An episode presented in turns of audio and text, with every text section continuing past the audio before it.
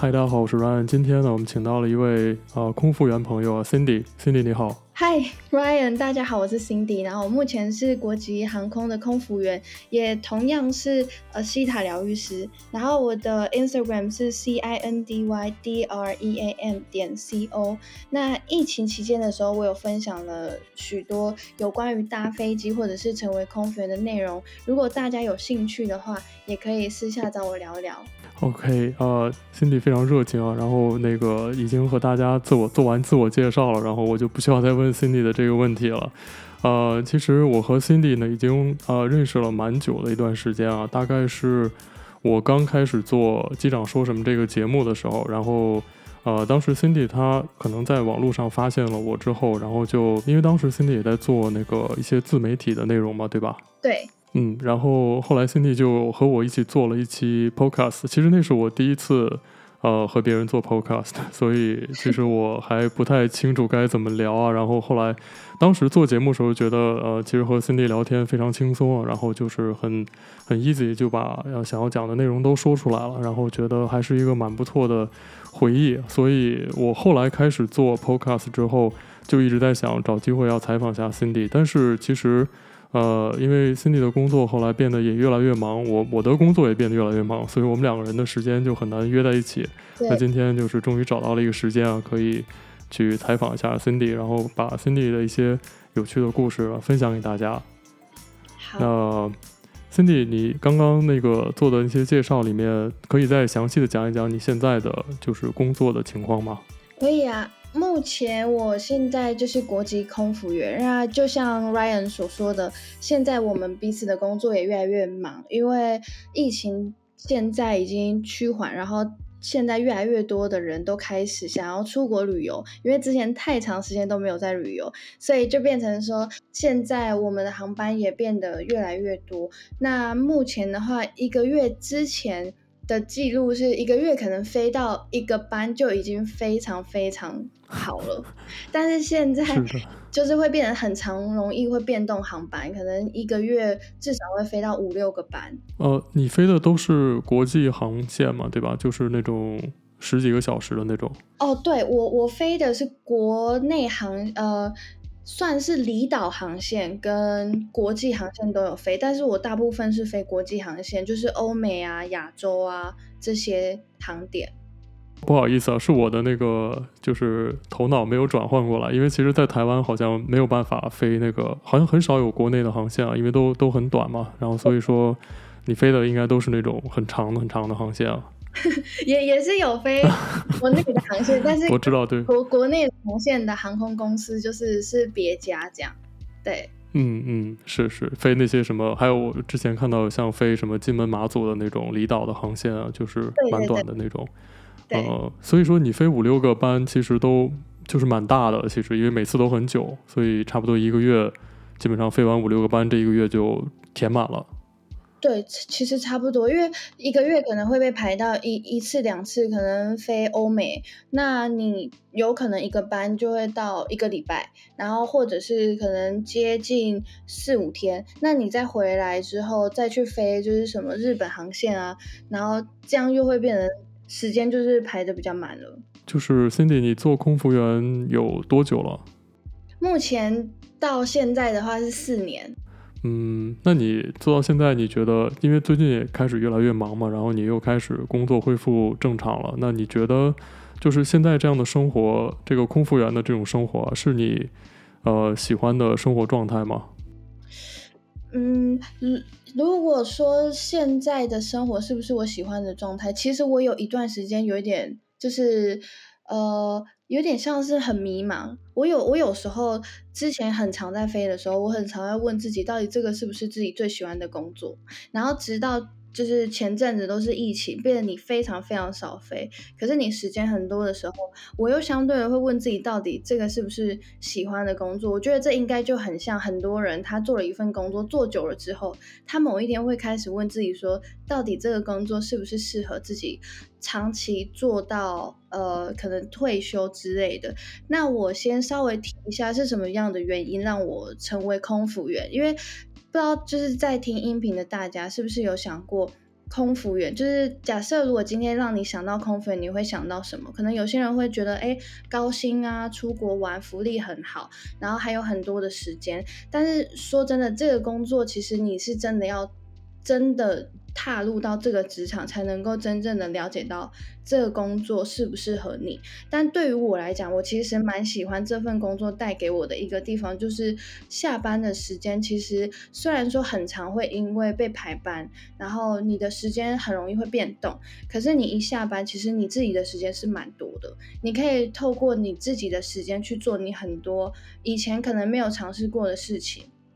那相对来说，我也蛮感谢疫情，因为疫情结束之，就是疫情爆发之后，很多的事情你是可以透过线上去做的。可能以前你想要学个钢琴啊，嗯、你就只能一定要实体老师教你，但是现在可能你在网络上就可以做得到。所以这就变成说我刚刚提到的，我到底喜不喜欢这个工作？我后来觉得我是蛮喜欢，就是飞行，呃，就是当空服员这个工作，因为你自己有的时间，你还可以透过线上去做你自己。以前没做过的事情，是的，是的。我觉得其实就是像你讲做空服员，还有像我我的工作也一样，就是我好像做航空业，就是在飞机上面工作，差不多都这种感觉，就是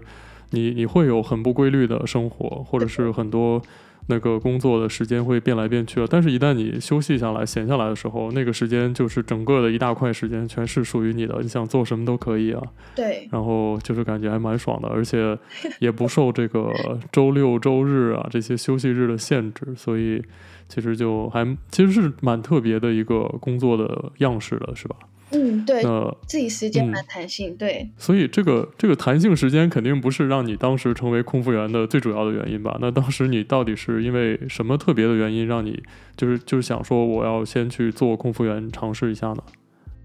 哦、好，那这个就要谈到，因为我在空服员之前，我是在补习班教美语，但是我以前非常非常向往，就是到处出国玩的那种感觉。然后那时候在教美语的时候，因为每一次我只要一出国，就一定要找代班的老师，然后这件事情让我觉得好还蛮麻烦的，因为可能你回出国个四五天，你回去你又要把所有的事情再重新弄过一遍，然后就变成说你一年可以出国的时间真的次数。顶多就是一次到两次，但是我那时候就觉得，如果以这样的速度来看的话，假设拉长十年，我到了三十岁，因为当时我是二十岁，然后我拉长来看，我到了三十岁的时候，我可能一年只能出一次两次，那等于我这样十年内，我可能搞不好出出国只有十次，我就会觉得那个时间好少，就会很想要多看看。就是国外的世界，或者是国外的文化，然后也是因为这样，然后就想说，但那有没有什么工作可以让我呃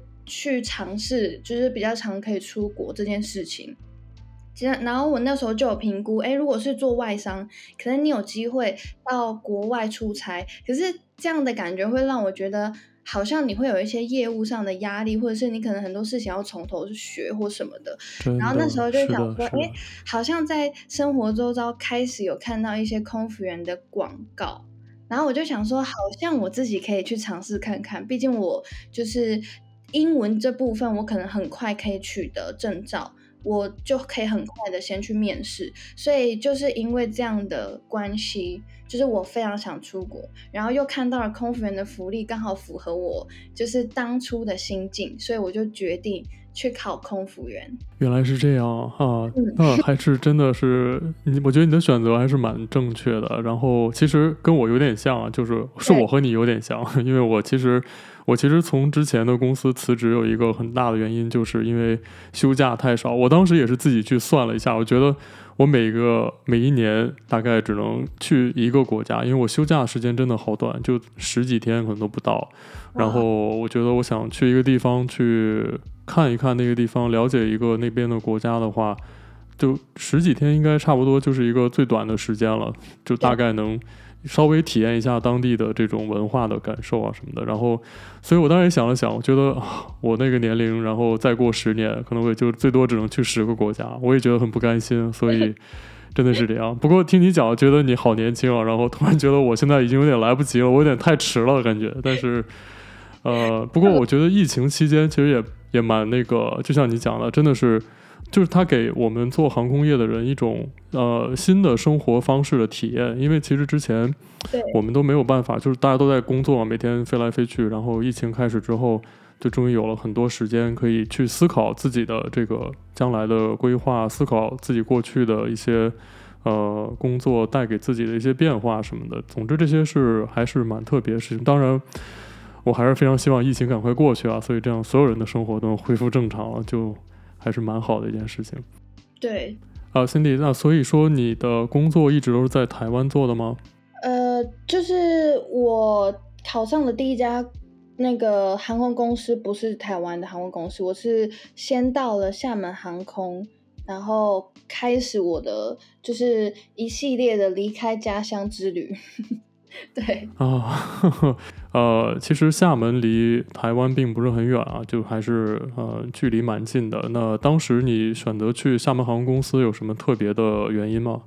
嗯，其实我最早一开始考空服员的时候，我是梦想着。我是到了外商航空公司，然后每天都是哇，跟很多不同的人，然后就用英文交流的那种氛围。然后我一开始呢，就是因为带着这样的契机，所以我就去报名了卡达航空跟日本航空。可是因为我当初后来。面试完之后发现，还有我自己的英文能力感觉还是很不足。就是即便呢已经考到了公司该有的就是证照，而且毕竟外商公司其实它不太要求你有没有证照，主要是你的英文口说部分。你如果很有自信，你敢讲，你听得懂，正常来讲他们都会录用你。可是因为我那时候的英文口说，我说实在，我觉得我那时候的状态没有到那么的好。然后原本是带着很有信心的状态去考外商航空，然后后来呢，就因为就是卡达航空也没考上，日本航空也没考上，所以我后来就想说啊，不然我就先来看看到底有什么航空公司在招募，然后就刚好看到了厦门航空，然后我就想说，那不然我就是去试试看。结果，可是我在这边就是要跟大家讲一下，就是假设如果就是你是正在招考，或者是你已经有就是。你呃，应该是说，假设如果你现在很想要招考，就是考空服员，以这个为你的目标的话，但是你已经有自己想要进入的公司，你也可以持续的尝试。可是如果你是完全没有想法，跟我当初就是失败了下呃失败了卡达航空跟日本航空之后是完全没头绪的话，你也可以去就是了解一下不同的。呃，航空公司，假设那个航空公司一开始给你的福利，你觉得是可以接受的话，你也可以去尝试。所以我当初就带着试试看的状态，然后刚好就这么顺利的考上厦门航空。然后我那时候就想说啊，反正我先试了再说，至少我先进去，哇，最后还是有一个空服员的经验可以让我去考呃下一家航空公司。我那时候是这样想的，是，对，嗯。我觉得你想的完全没错。其实我现在身边工作的一些同事啊，他们之前也有在空服员同事啊，他们之前也有在日本航空啊，然后全日空啊，然后还有一些在海外的航空公司，像是什么芬兰航空啊，就像你说的卡达，然后 Etihad，就他们有很多在一些呃很多不一样的公司工作的经历。所以其实好像和机师，其实机师的这个跳槽就是换公司。呃，换得很频繁的话，可能会就是不是很好。但是其实空对空服员来说，其实呃，一方面我觉得好像，因为我听到的是说你们的合约每次签的不是很久，所以说好像嗯，所以说这样的话，其实还很方便你们去转换不一样的工作。那其实，在不同的国家去有工作的经历，其实是一个就是非常好的，我觉得是为将来的工作一个加分的一个项目。所以好像真的是这样。对对对，那那 Cindy 你对，那你在那个厦门航空工作了多久啊？呃，其实我这样算起来只有一年而已。对，一年的时间，然后你就一直住在厦门，对吧？对对对。那你在厦门航空工作的时候，你有觉得，因为那是你第一间公司啊，好像也很难对比。那你觉得现在你有了在台湾这边的工作的经历啊，那你觉得？在厦门航空工作有什么和你现在工作对比起来不太一样的地方吗？其实我觉得蛮大的不同诶，因为其实、嗯、呃，我不知道大家有呃有没有知道厦门航空公司这一间的文化。那我当初是抱持着无知，就是完全不知道的状态下进入到这间公司。那我也是进入到厦门航空才知道，厦门航空其实是就是内陆最呃呃最军事化的航空公司。也对 我，对我我我是那时候在飞机上，就是可能跟学姐聊天的时候啊，他们都会讲说。呃，只要你待过厦门航空公司，你去到就是别间，例如海海南航空啊，或者是中国航空，他们知道你是厦门航空出来的，马上就录用。然后我那时候 当初我就也有其他的同事，就真的跳槽，然后真的哎、欸，果然真的就像学姐讲的，蛮军事化的航空公司出来的都是优秀的人，因为我们当初那时候在受训的时候，呃。我们是必须得，就是因为因为可能呃，Ryan 也会大概有听过，就是我们当初是早上要晨跑，嗯、晚上要晚自习。真的吗？哎，对，真的要哎.真的对，早上要晨跑，然后晚上要晚自习然后晚自习完还要做点名，点名完之后，呃，我想一下，就是一到五不能够叫外食。然后，因为他会希望你有营养一点，不要说在呃上课的时候可能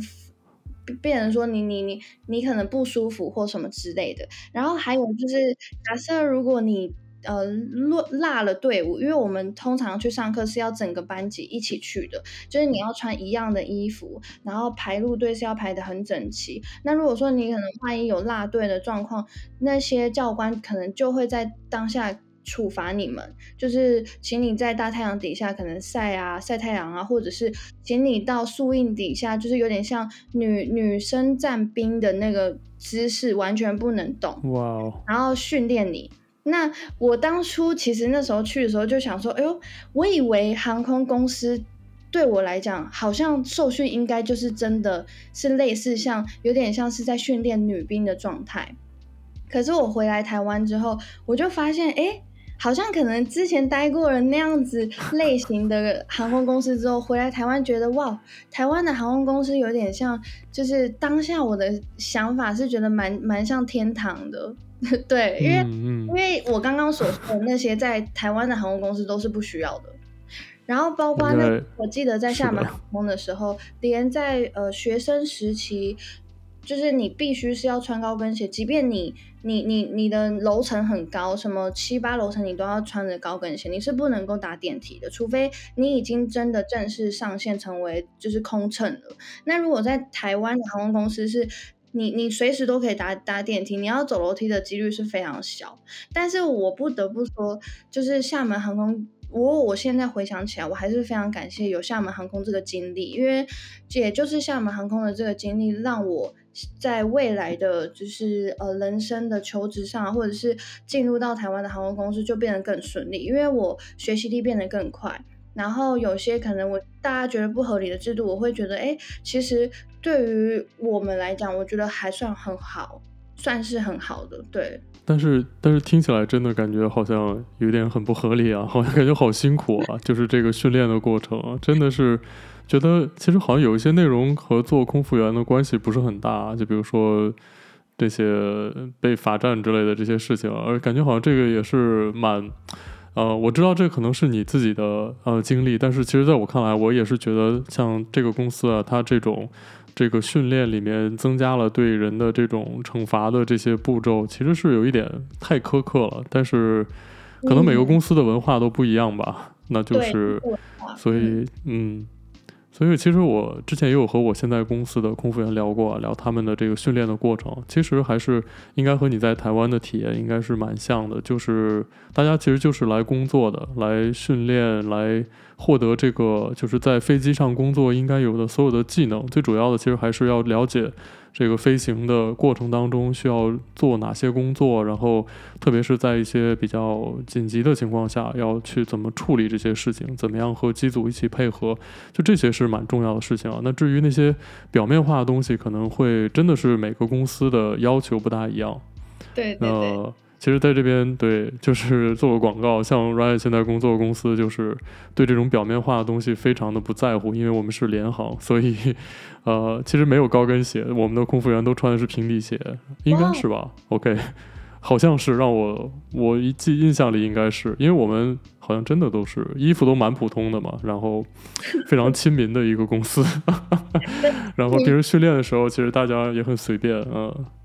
对对。然后其实我说起来那个训练也蛮随便，不是说训练的内容很随便，其实就是训练的时候大家那种亲近的关系，就大家人和人之间觉得就是没有那种很像很日本的那种公司，大家都要一板一眼的做的那样，其实大家的。重点都在训练的内容，不在那些形式上。其实这也是我现在觉得我这个公司我还蛮喜欢的一个原因。那所以说，其实我知道的是，因为我之前也在中国的公司工作嘛，所以我知道中国航空公司其实对这些形式上的东西，这些表面的东西都特别在意。因为而且好像像厦门航空它是，呃，它应该是 Legacy Airline，就是那种呃全服务的航空公司啊，所以说它的。那个形象应该是会对你们要求也蛮严格的，是吧？对对。所以，那你在呃厦航工作的时候，你的飞行时间和你在现在的公司工作有什么特别大的区别吗？嗯，我觉得最大的不一样应该是就是班表，因为在厦门航空工作的话，他们是飞四天休两天，等于是你休的那个两天才会知道后面飞行的班表长什么样子。那哦这样、啊嗯、对，但是现在在就是台湾的航空公司的话，它是直接。上呃这个月的接近月底的时候，就会直接出下个月的整个月的班表。虽然也会有一些你需要待命的班，但是你至少整个月你去呃排安排你的时间是比较弹性化的，不会说哦你这两天休息，可是你还不知道你后后面四天的班型长什么样子。这样，而且你的现在的工作的班表出来之后，应该就不会再给你。做什么改动了，对吧？就是备份的那个日期，它其实就已经是确定的是备份的 standby，但是其他那些休息日就是不会有任何的变化，就你可以非常确定的在那天安排你自己的事情。对，如果说以正常的航班来讲的话，确实是这样，没错。那疫情的话，就稍稍的小例外，偶尔可能会因为航班变多，然后就稍微变，但这都是呃暂时的状况。是是。是疫情是蛮蛮那个，就疫情期间其实是很难和之前的这些正常的呃工作的安排对比的。疫情期间完全就已经错乱的状态，就是 从来没有体验过的这个。但是，对，但是其实呃，我听你这样讲，就我其实也就是想到了以前的这个生活，就真的是这个班表，其实班表对空勤人员的影响非常大，因为你的如果你的班表不能。就是非常确定的话，或者说你的班表不能看到很久，比如说像至少一个月这样的时间，那对你的个人的生活其实影响是很大的，你就没有办法去做安排自己想做的事情，也很难。如果你有家庭的话，可能和家人的互动啊，一些计划也很难执行。对，所以这真的还是蛮大的区别的。对，呃。那 Cindy，你觉得在中国的公司啊，像你刚刚其实已经讲到了一点了，我觉得就是比如说像那个刚开始训练的时候，就是那种比较军事化的训练啊，然后这样子的。其实我是很很讨厌那种军事化的 这种训练方式，因为我我受不了这种东西，我就是非常散漫的一个人，所以 我觉得那个让我让我去就跟别人要穿一样的衣服，然后就是完全准时一大家一起去出门，大家都。所有人都都一起一起一起，这种我就特别接受不了。但是，呃，那你其实除了就是像这个训练期间啊经历的这些和在台湾工作不大一样的这个过程之外，你觉得在就是开始飞行啊，就变成了正式的空服员之后，在厦航和你现在工作，你觉得在航线上的这个公司的气氛啊、文化啊和同事的相处，你觉得会有什么区别吗？嗯，我觉得同事上的相处，应该是说，呃，当初在厦门航空上班的那个氛围会比较像是有一点点比较没有那么的弹性。为什么我这样说？是因为就是呃，毕竟航空公司一定是要在飞行前做简报。那这是我们的常态，可是就是你会两两方会觉得诶很不一样的一点，是因为就是台湾航空公司的话，它的弹性比较大，可能你你要就除了安全类确实要呃照程序走之外，其他服务类的方向是大家可以吸收大家可能在飞行的的经验，然后分享出来，让我们这些就是呃学妹啊去学习的。可是相较之下，厦门航空当初在做一些飞行简报的时候，他们是比较像是一个月会出一个服务指标，可是那个服务指标可能会有一个段落，但是他会就是当时的乘务长会要求你一字一句的背出来。可是其实当时我是觉得我没有很喜欢这个制度的，有一个点是因为你你就算背出来了，可是你真正在飞行的时候，你你总不可能用背的方式在服务乘客。你一定是依照你平常就一一些习惯，然后呃好的也好，不好的也好，是不断经过经验累积，然后最后越来越好。所以那个时候我其实每次要背那个就是每一个月的服务指标的时候，都让我觉得很头疼。虽然说快到月底的时候是最开心的时候，因为你已经前面背了，可能已经超过十次，你已经很熟了。可是就是变成你后面都只是在背一个东西而已。对，所以这是我觉得呃两方的一些。呃，相处上面这个简报的部分，我觉得有很大不一样。那至于同事之间的相处呢，就是在厦门航空的时候的那些师傅啊，或者是学姐，他们的说话方式就比较直接。那相对来说，就是台湾的主人就比较呃温柔一点。我我觉得啦，因为我可能毕竟就是小时候是在台湾长大，嗯嗯、所以你很习惯就是台湾人说话的方式。嗯、但是可能大家会不太理解那个到底是什么样子的意思。我我举个例子好了，就是假设如果我之前在厦门航空飞，大部分都是飞内陆的航线，可能你不小心推一台铲车撞到了当下的乘客，他可能就会讲说：“哎呀。”疼啊！我真的疼，他可能就会马上表现出来。但当下的你可能会觉得，哎呦，就是你你小的时候是在是是在就是另外一种环境下长大，你会不知道原来就是当下他疼的时候，他会直接很大声的在所有人面前讲出来。可是这样又是一个好处，因为他直接讲出来让你知道，反而你知道要怎么样处理，而且他也也不会衍生什么的，就是客诉问题，因为你只要跟他道歉，他要的就是你你你做错事，然后跟他道歉，就这样。可是如果是在台湾的话就不一样哦，就是可能台湾的乘客他比较偏向是哦没关系没关系，可是他后面就会客诉。然后你可能前面会觉得，哦，他好像没事诶。然后你你你就算做了一系列的东西给他了，他他可能都会跟你说，哦，没关系啊，我觉得你不是故意的。可是后续就会来给你一个客诉，然后让你知道说，你你你前面为什么犯错。所以相较之下，你就是虽然两边都算是服务很要求的航空公司，可是你会知道。就是你你你尽可能的不可以对台湾的乘客，就是在他们面前犯错，因为你只要一点点小错，它可能就会衍生一些呃客诉的问题。对，嗯，真的，其实我也觉得好像就是说起来这个事情，我就觉得好像，因为以前我在那个中国工作的时候，我也经常和空服员聊天啊，因为那个时候我们聊天的机会还蛮多的，因为经常飞很长的航线，然后。其实有的时候，那个以前没有很多很严格的规定的时候，有的时候那个空服员啊，乘务长他会到我们驾驶舱里面来去偶尔聊聊两句啊，然后就是这样子。所以其实经常会听到很多抱怨，就是我听到很多，其实也有在中国的那种故事啊，就是呃，可能不小心让某一个乘客特别挑剔空服员的服务啊，然后呃，这个整个的一个乘务组都去跟这个人赔礼道歉，然后说了很多好话。最后说没事了，然后等他这个回到下了飞机离开之后，就就突然打电话去投诉，然后然后投诉之后，这个好像我记得之前的那个就是以前公司的空服员跟我讲说，在中国好像如果呃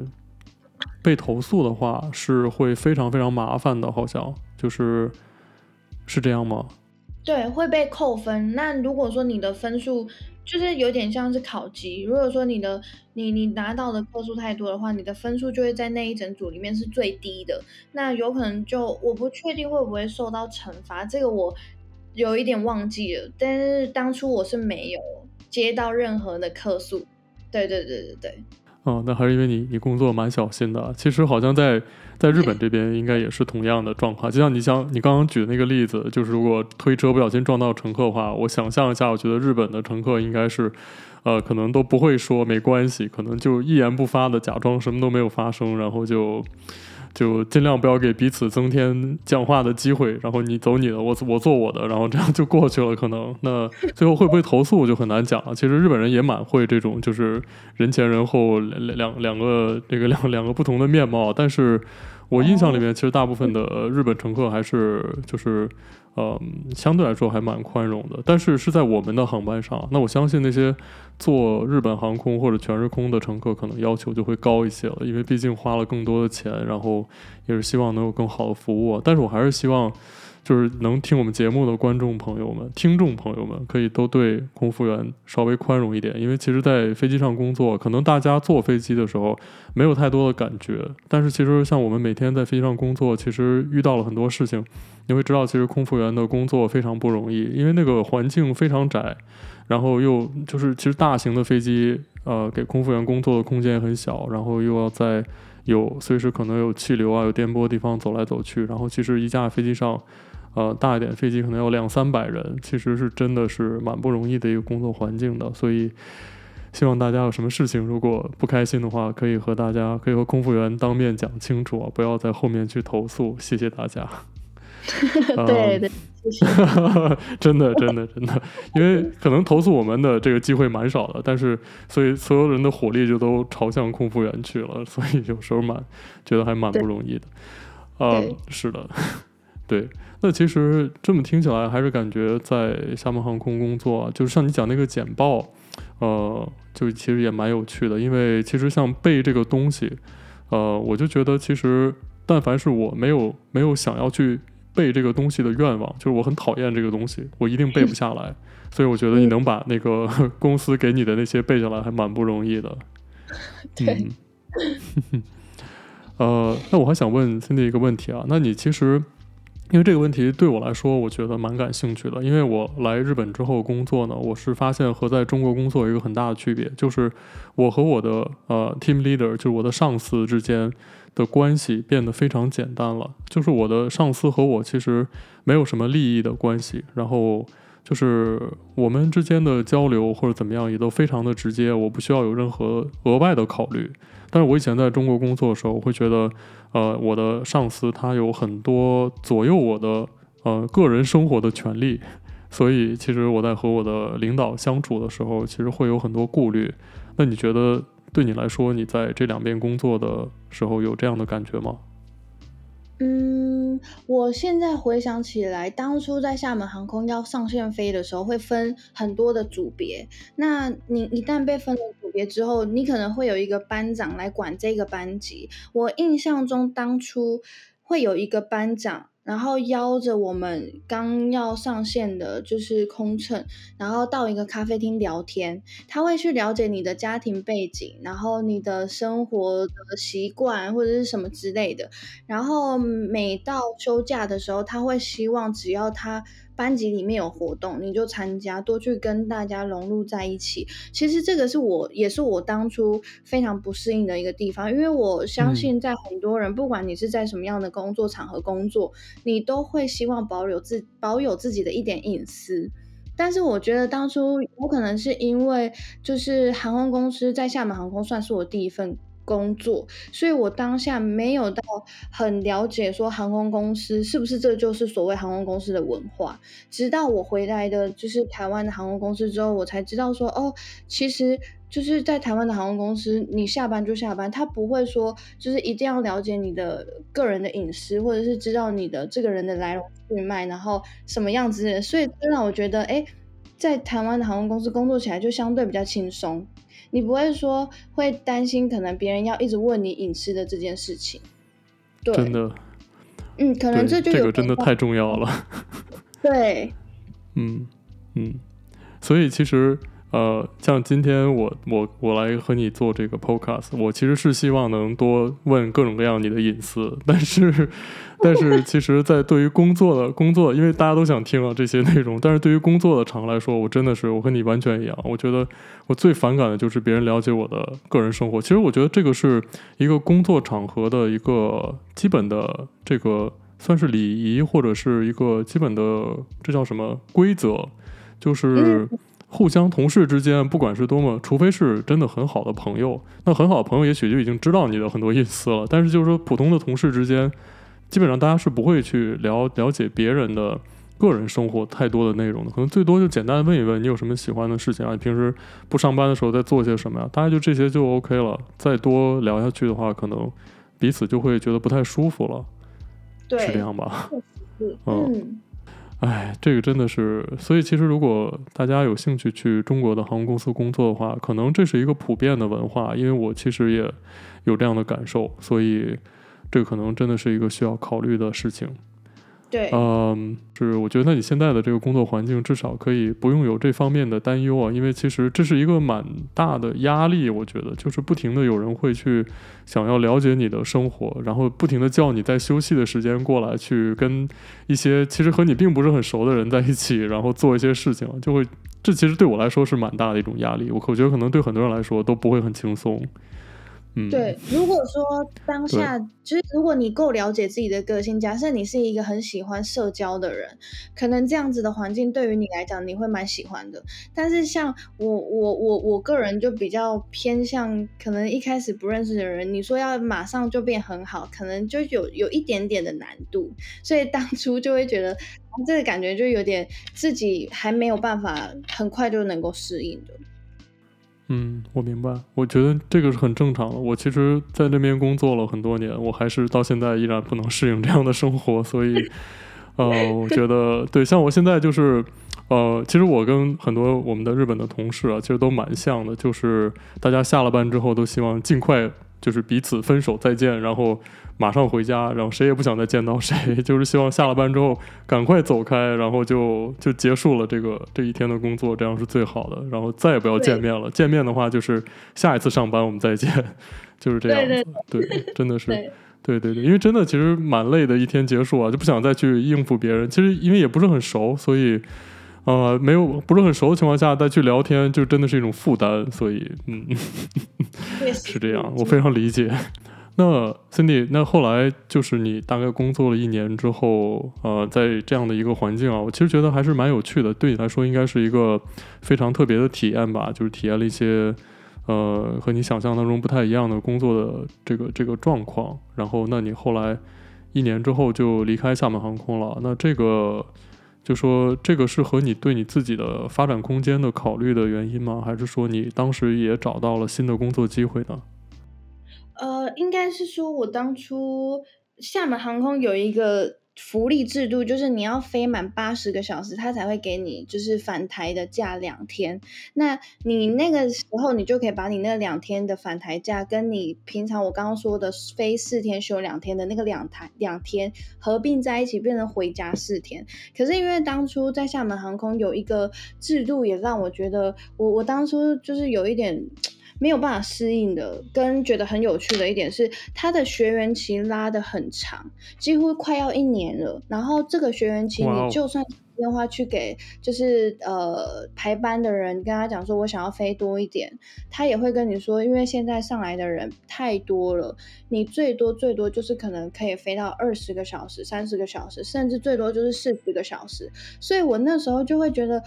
我我其实来这，我是想要上班，我是想要飞，我想要赚钱。可是怎么会相对来说变成我卡在这，我都不能飞？就算我已经准备好要飞了，然后就会变成我觉得这一年的时间，我有很大的空白的时间都在厦门度过。然后我当下就觉得，啊，我连要回家这件事情都有点遥遥无期。所以我其实最后。我决定离开的有一个原因，是因为我有一点太想家了。我我真的很想要回家，嗯、所以然后那个时候又刚好呃厦门就是厦门航空休假的时候，我回来台湾，诶刚好遇到诶台湾这边在招考，我就想说，那我不然我就不如试试看，Yeah. 就对，就去就去考考看。结果这么幸运的，就是刚好那一天的初试复试就安排在同一天，然后很快的半个月我就收到了体检通知，然后就考上了。所以就刚好这样子的幸运，所以我就直接赶快就回台湾了。对，不然其实如果我还没考上之前我是犹豫非常久，因为会有一种状况是，我我觉得人都是这样吧，就是当初你花了很多心力在考考空服员，你一旦考上了，你会想说，可是如果我一旦放弃了，那我还会考上其他家吗？我当初是有这样子的想法，可是我后来就决定，好，就算我那那个那个时间点没考上，我也会设一个停损点，在那个时间点就回台湾。对，嗯。嗯真的，假如说太久没有办法回家的话，可能确实是非常心情对心情也很不好啊。感觉这样的话也没办法，就是非常踏实的去工作，就是看不到希望。主要是因为，假如说你能很确定知道我在比如说三个月以后就可以恢复到正常了，就可以有每个月每周或者怎么样的这样的假期可以回台湾，那可能还会好一点。但是，假如说完全没有没有一个。就是具体的期待，不知道是一个月以后还是一年以后，就这种就让人觉得太绝望了。对，就是有一个未未知数在那边，然后你就一直不知道到底要怎么样，就是后面要怎么安排。嗯，所以其实那还蛮幸运的，就是那我觉得其实你你后来考到这个新的工作，你觉得和你之前在厦航的这个就差不多一年多的工作经历会有关系吗？呃，我我可以稍微提一下，我觉得我算是蛮幸运的，就是两边的考试，我觉得都很快就通过。就是我我先讲厦门航空，因为厦门航空当初在考试的时候，其实我是没有被问任何问题，然后我就考上了。对，然后呢，真的，嗯，回到了台湾，就是因为你是不好意思，我打打断你一下，那当时你考考到厦门航空的时候，没有被问问到任何问题啊？那这个是因为你是台湾人吗？呃，不是诶，因为我们当初是就是厦门航空到台湾的台北的香格里拉饭店招考，所以当初是所有的台湾人一起考试的。然后我们、哦、我记得最后一关就是长官面试，是总共有十个人一起进去，然后每一个人轮流自我介绍，自我介绍完之后。呃，考官就会针对他自己想问的问题，然后对每不呃不是每个人都会问到，可能就会十个里面可能抽个四五个或五六个，然后就是讲完之后，然后就离开。然后我那一那一场我就完全没被问问题，然后就只有自我介绍完，然后后来就收到了就是录取通知。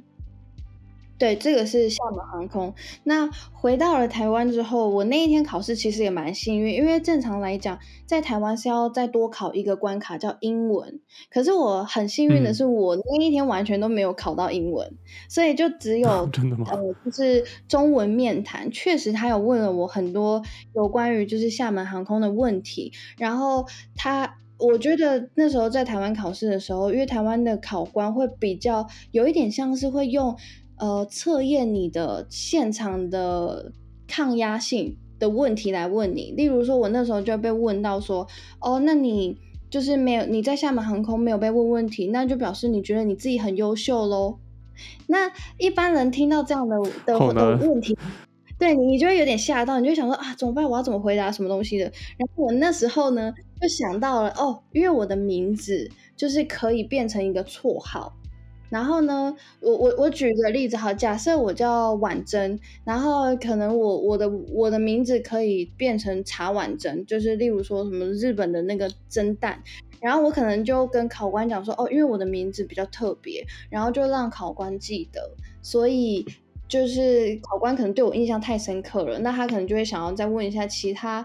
别的考生一些问题，然后或者是可能当初就是会被问一些有关呃，就是跟厦门航空，你为什么会觉得就是厦门航空想要招台湾人呢？我我觉得那时候我表现的算蛮自然，因为我当初那时候去考的时候，我没有抱持着很大的压力去考，所以我是很轻松的状态。在回答问题，所以那一个问题我就是直接用演戏的方式，就是我就直接说哦，因为厦门航空的空空乘他们在对应对客人的方式就是比较马上切入重点，例如说像是要做安全检查，他们可能就会说，哎，那个椅背竖直。但是如果是台湾的航空公司，可能就会说，哦，不好意思，呃，要麻烦你已被数值，嗯，就是会有两方不同的差异。所以可能当初我是用演戏的方式，就会让当时的考官觉得，哎，好像蛮有趣的。他会知道说你好像真正知道问题点在哪，然后怎么样子的。这就是我两边考试下来，我觉得。第一，我是蛮幸运的，然后第二就是放越轻松的方式去考，你会越自然的表现出你真正该有的样子。确实啊，感觉好像有压力的时候，人都会表现得不太正常，然后对。嗯，可能压力很大，但是其实像这种面试的场合，我觉得想要保持没有压力，其实还是蛮难的一件事情。Cindy，你你有什么什么诀窍吗？什么秘诀可以做到这一点吗？我也很想了解一下。我其实也会经常在这种场合下，我会觉得紧张。那你你是怎么样做到的呢？我我当下其实有一点心里，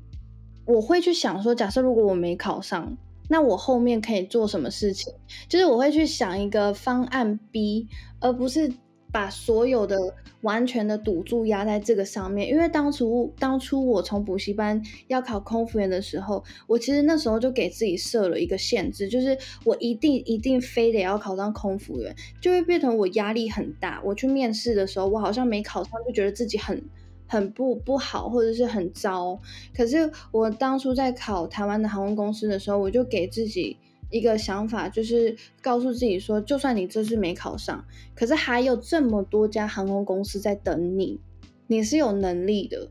所以就是因为这样，然后就让我觉得，诶，我好像更自然的去表现出来。可能自己也会觉得说，我我我因为已经有一个经历了，然后我也知道说，就是。我还有很多的呃，就是备份的方案可以去做，例如说，我可能可以再回去教书啊，然后再继续准备空服员考试，或者是我是不是可以尝试换考地勤，就是类似像我会去想一些可能就算考不上，我还有其他的方方式可以去做，对，然后就会变成是你自己的压力就会变得比较小，但是。说真的，那个场合一到的时候，还每个人都还是会有压力。真的是的，是的，不是有一个很经典的说法，就是在这种有很多人在你面前的时候，你就想象他们所有人都是 naked，然后只有你一个人穿着衣服，然后你就可以轻松很多。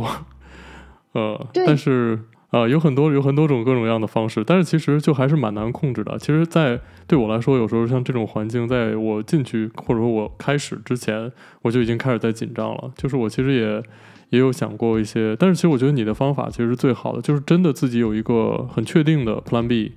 然后这个事情就变得没有那么重要了，就变成了一个一个体验。那这个体验就像你去第，比如说第一次坐过山车，或者第一次去。做任何的事情，吃一些没有吃过的东西，那就是即便这个体验不是很好的也没关系，它只是一个体验就过去了。我还有我继续的生活可以继续去过，我还依然很享受我我的其他的计划，所以其实这确实是一个蛮蛮不错的，我觉得一个想法。对，确实是，是，而且就是刚刚 Ryan 有提到，就是想象下面的人都是就是裸体这件事情。其实当初我 我也我之前有听过一本书，它叫做《高效演说》，它里面就有说到，很多人会在非常多的人面前的时候，会突然脑袋一片空白，然后可能呃手脚发冷啊，开始很紧张。其实这就反映到我们以前古古远的时代的时候。我们当初就是人开始遇到了很多猛兽的时候，我们第一个直觉反应就是脑袋一片空白，然后赶快跑走。所以其实我们现在很多在很多人面前会有这样的的的状态是正常的。然后那本书里面就有提到，假设如果你是一个在很多人人群面前会很紧张，或者是你今天特别要面试的话，你就可以想象你今天是要来给大家发礼物的。你是要讲一些有用的东西给他们听的，不要把就是自己想的太渺小，然后觉得是所有人来审判你。如果你一旦这样想的时候，你会更紧张，怕自己说错话。可是如果你是带持着，哦，我今天就是要来送礼物，我要来讲我自己很好的地方的时候，你就是自然而然会表现的越来越好。嗯，对，是的。但是其实就是像这些呃这些，比如说和给别人去演讲啊，或者说去面试这些技巧，其实呃听起来是很有道理。但是其实你想真的去用用在你的这个实际的实际的生活里面的时候，可能还是需要有很多很多次的尝试，才会慢慢的，就是真的很很很轻松的去这样去做啊。所以其实还是。多去体验，多去尝试是更重要的一件事情。那就是在航空公司工作的这几年里面啊，那你现在其实以前在中国工作的时候，呃，应该飞的都是大多数像你讲的是中国国内的航线嘛，就是几个小时、两三个小时那样子的，是吧？对。嗯，那你现在飞这种就是可能要有十几个小时啊，飞美洲的这些航线啊，那你觉得飞长途和短途的这个工作的感受会有什么不同吗？我我觉得有蛮大的不同，因为一开始我其实蛮没有办法适应的，因为就是虽然说我回到台湾的航空公司，一开始也是从小飞机开始飞，其实是呃台湾航空公司比较不一样的是，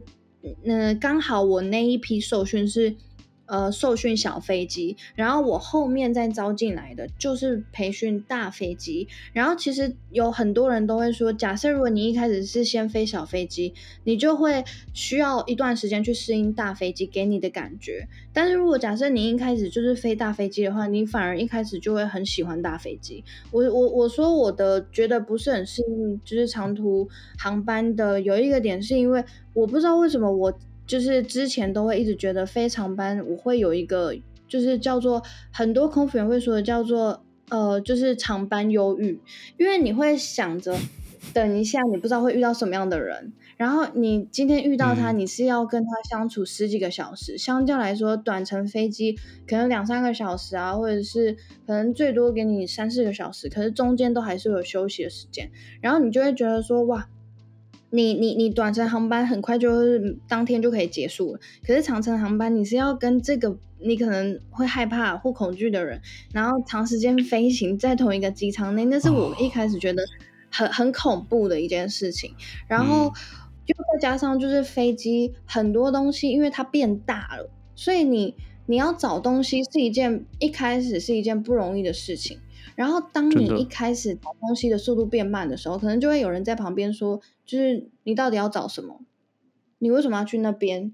你为什么又走来这里？然后你就会有点压力，你知道吗？就是就是你明明就知道你要做什么，可是被人家这样一问之后，你就突然脑袋一片空白，发现，哎，我自己不知道要做什么。然后这是我适应了一段时间下来之后，我开始做了一件事情，就是每当我今天飞完一个长班，我都会做笔记，我就会记录我在这一趟航班里面哪一哪些事情我做不足，而且我在飞之前，我会先在，因为我们都会有一个小的 memo 纸，然后我就会在上面先记录，哦，我今天要上去飞机看。看，呃，可能就是架设婴儿床的婴儿床在哪里，或者是可能哪一排乘客发生了什么事或什么，我会先记录起来。然后我一上机的时候，只要就是我我我可能把我的事情做完了，我就会再去学一些我可能未来会遇到的事情。那就导致我在后面飞的时候，我就比较不会压力这么大，嗯，我就不会觉得说我好像今天要担心，可能别人又来问我说你到底来这干嘛或什么的。然后还有另外一个就是，除了做笔记之外，还有第二个就是，我开始尝试的把所有机舱里面的人变成我的家人，因为。我我开始去回想一件事，就是假设如果今天家人对你很凶的时候，其实你心里只是顶多多少少会觉得，就是你为什么要这样讲我？可是你不会带有一种恨意去恨这个同事。对，所以我后来转变心态之后，就发现，哎，好像事情就变得容易很多了，然后就比较不会有那个就是长班忧郁的这件事情。哦，原来是这样。对，长班忧郁啊，这个。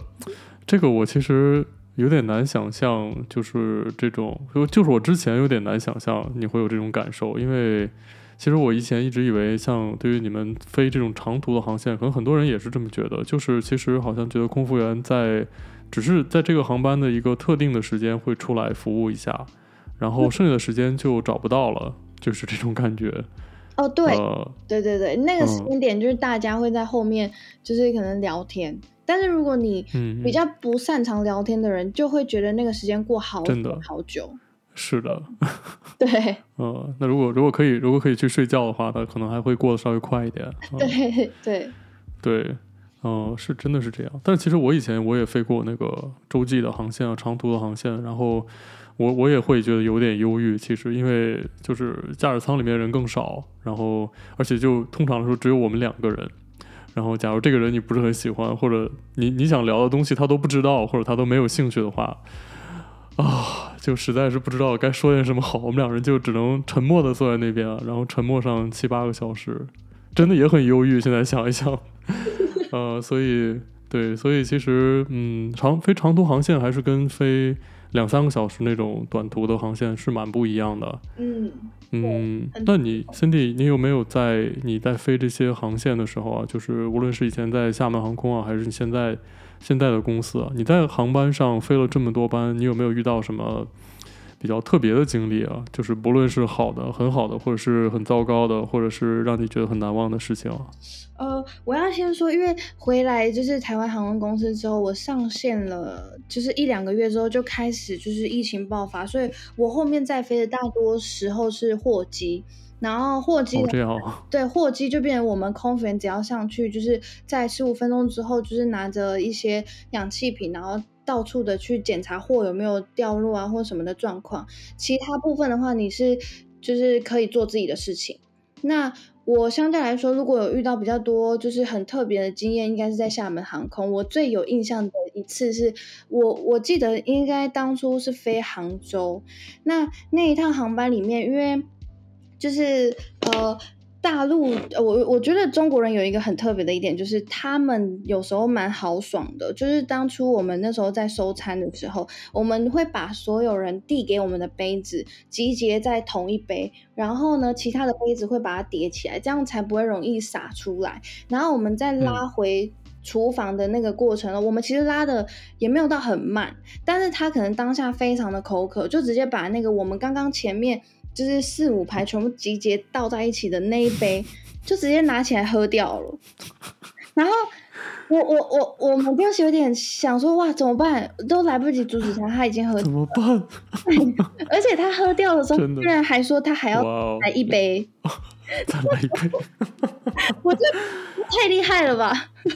太厉害了！哇，好吧，那后来他就再来一杯了吗？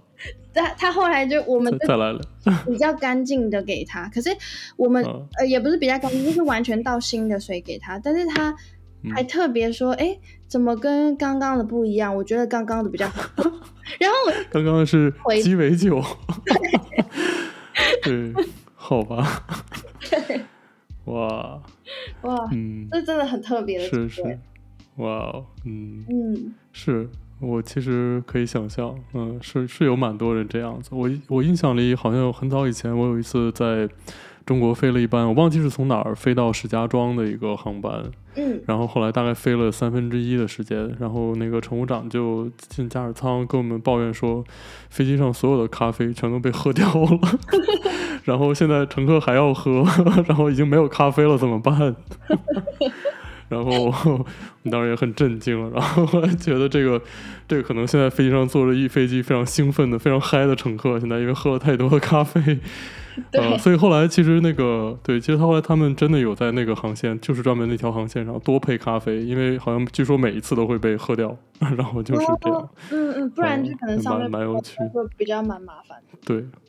对。嗯，那你其实，在飞这些航班的时候，有没有遇到什么，比如说乘客故意找你们的麻烦啊，或者是比如说喝醉酒啊，什么这样子的，然后需要你们去动用一些特别的这些程序的这些事情啊？嗯，我目前还没有到严重到要动用程序这件事情，但是就是我在呃厦门航空的时候有遇过一个，就是因为在地面的时候，呃。飞机是还没有完全的开冷气的。我我记得之前就是我在做一篇就是 Instagram 的贴文的时候，我有特别就是请教过 Ryan 这件事情。那那个时候也我我记得那一次应该是飞天津，然后因为就是在地面的时候冷气还没有到很很凉，然后他可能觉得很热的时候，他那个乘客就直接对我大吼，就说。乘务员，我我内裤都湿了，就是你你难道没看到吗？你你是怎样了？我是、oh、怎么就？然后我当下我也不知道要怎么样帮他处理，我只能跟他讲说，哦，我帮你跟机长那边反映一下，那你稍后再感受一下温度有没有做改变。然后，但是他真的可能是因为他旁边两边坐的人又是比较高大人马的人，所以就是。有点把它挤在中间，它就又更热。然后他那一次真的就是有点发火。然后后来我们就给他一些就是湿巾啊，然后再给他饮料啊，给他水，就是让他至少降温一下。然后后来就是赶紧起飞之后，就变得越来越冷，越来越冷。然后他可能后来又觉得太受不了了，然后他内裤又开始变得很冷。对。我觉得其实那时候当初在那边飞的时候，我真的觉得蛮好玩的，就是会遇到一些哇，我我以前没有看过跟感受过的一些事情，然后再来加上，因为当初就是在厦门航空可以去一些很多很漂亮的地方，什么北京啊、上海啊、大连啊、嗯、天津啊、杭州，这些都是你可能就是在很小的时候你没有办法就是自己花钱然后去看的很多很漂亮的地方，嗯、对。嗯，也是蛮有趣的，嗯，对，所以所以其实 Cindy 你还蛮幸运啊，你你飞到现在还没有遇到过就是什么非常特别的让让人很困扰的事情，所以希望希望你的好运气可以继续保持下去啊，就是 将来也不要遇到这种这种奇怪稀奇古怪的事情，因为觉得在飞机上其实遇到那些就是嗯，比如说像那些有攻击性的旅客啊，或者是。呃，什么打架呀、喝醉酒啊，什么这些事情，真的真的非常非常讨厌。所以，呃，希望希望你的好运气可以继续。对，好运气。嗯，对，是的，是的，包括你在找工作啊，所有这些事情上的好运气，希望你都可以继续下去。嗯。嗯，那今天我们聊了大概有一个小时啊，然后非常非常感谢 Cindy，呃，花时间和大家分享她在。呃，中主要分享了很多在中国工作的经历，我觉得这个非常特别。其实可能没有很多很多的，呃，在台湾工作的呃空服员有在中国大陆工作经历，所以其实这个也是